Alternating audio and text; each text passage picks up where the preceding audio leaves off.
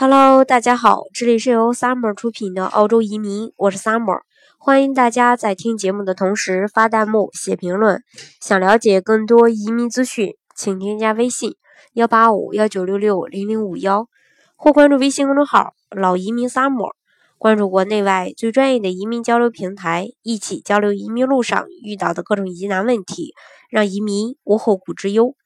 今天呢，跟大家来分享一下关于澳洲移民身份认定的问题。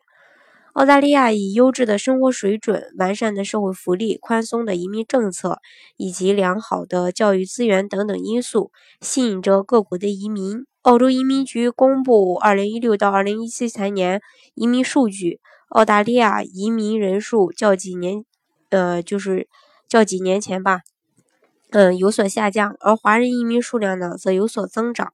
亚洲华人移民占比从百分之十六点九上升到百分之十七点一。一直以来呢，身份认定都是华人移民澳大利亚，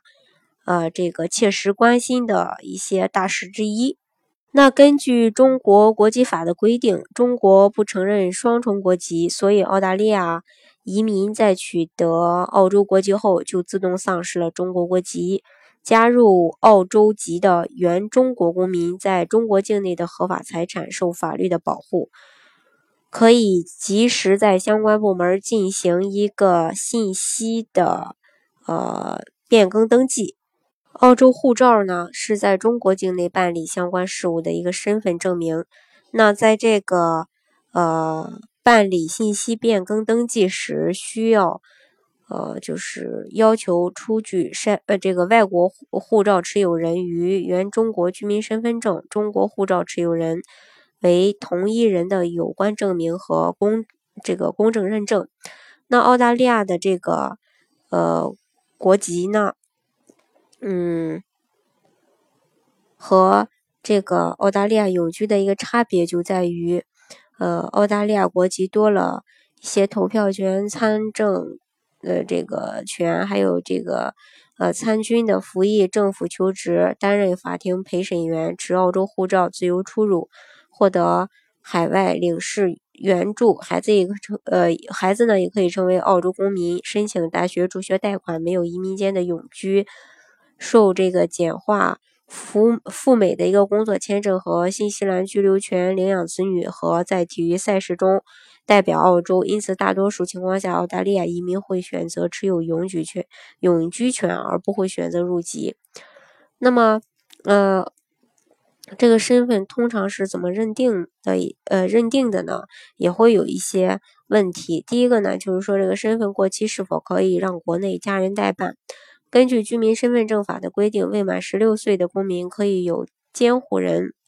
代为申领领取居民身份证。除此情形之外呢，都应由本人申领换领补领居民身份证。居民身份证由公安机关统一制作发放，因此需要澳大利亚移民本人在户籍所在地的公安派出所进行办理。中国驻外使馆、领事馆没有办理居民身份证的职责。那还有一个问题，被强制取消身份证和户口的华侨如何予以妥善解决？根据居民身份证法的规定，华侨被批准回国定居的，可以申请领取居民身份证，申请办理华侨回国定居。向拟定，呃，这个拟定居地的，呃，拟定居地的县级以上的地方人民政府侨务部门提出申请，符合条件的，由省级。或者市级人民政府侨务部门签发华侨回国定居证，华侨本人凭华侨回国定居，在拟定，呃，这个拟定居地县级公安机关办理常住户口登记，领取居民身份证。那在海外工作生活如何认定华侨身份呢？华侨如果在国内办理回国定居等具体事务，却需这个政府。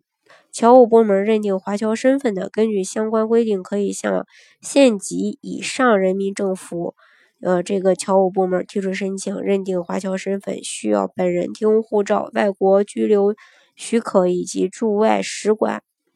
这个，呃，驻外使领馆出具的公证书或认呃认证书等材料证明。还有华侨恢复中国身份后没有。居住在中国，会自动取消中国身份证吗？那根据现行法律，澳大利亚移民被批准回国定居的，可以申请领取居民身份证。